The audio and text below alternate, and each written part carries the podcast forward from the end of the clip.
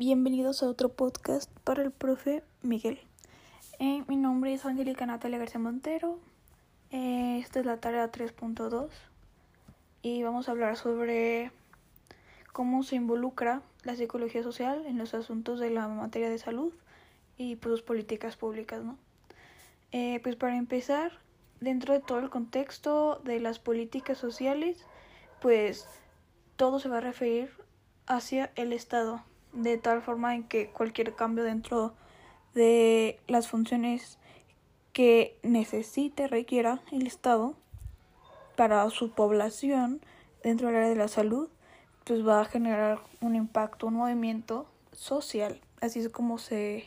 podría resumir un poco. Pero existe la psicología de la salud, eh, en donde se estudian pues, diversos comportamientos de cómo se puede mejorar la salud, prevenir enfermedades, sobre la seguridad de las personas y la rehabilitación, que creo que también es un tema que viene como muy linkeado uno con el otro. Los principales fundamentos de esta psicología de la salud es que a pesar de todos los cambios que ha habido en todo el área de salud, pues lo que sigue motivando a los cambios y adquirir nuevas estrategias es por el alcance que se ha tenido, las metodologías que se usan, la eficacia que ha tenido y pues sobre todo el seguir indagando en la sociedad, es decir, para poder tener un mejor conocimiento sobre qué necesita la, la sociedad para estar saludable o para cumplir sus necesidades hospitalarias, de consultas médicas de cualquier tipo de médico, dentista, psicólogo, nutrólogo, etc. pues a manera fácil se podría hacer. Creo que el chiste de todo esto es el poder conocer a la población para saber qué es lo que quiere, pero más de saber qué es lo que quiere, a mi parecer debería ser qué es lo que se necesitan, porque muchas veces pues una persona no sabe ni siquiera lo que quiere. Hay muchísima deficiencia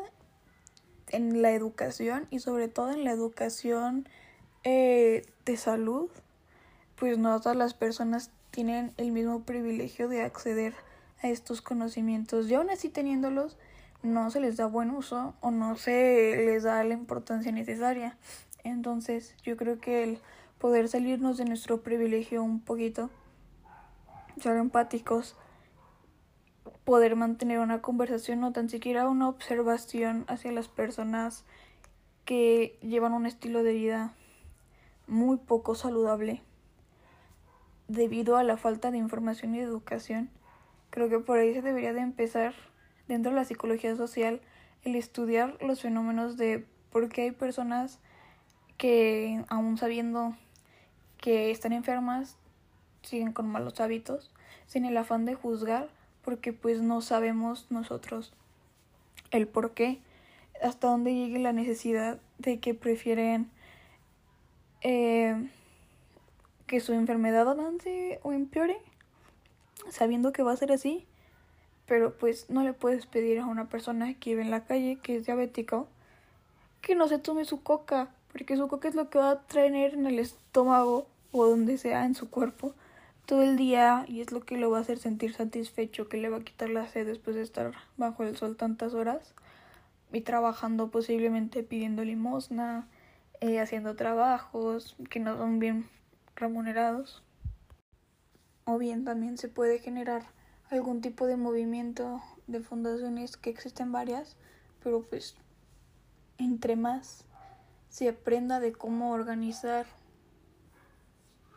se va a poder encontrar un mayor beneficio para todas las personas de la población. Donde si estudias desde la psicología social a los individuos, como ya lo mencioné, eh, vas a poder entenderlos, vas a poder eh, dirigir todo tu apoyo hacia satisfacer sus necesidades básicas que muchas personas ni siquiera tienen conocimiento de ellas. No saben que las merecen porque nunca las han tenido o porque simplemente se sienten menospreciados y prefieren seguir en ese, en ese punto para así tener pues una vida que desde que nacen ya la tienen prescrita y pues considero que eso no es nada justo porque el estudiar las relaciones y los comportamientos y el porqué de todo eso pueden causar un cambio que pues beneficiaría a todos, menos a los políticos. No, pues también a los políticos porque pues se necesita de mucho ejercicio de personas con el poder que tomen en cuenta a los demás. No solo para la foto, no solo para quedar bien, sino para poder apoyarlos.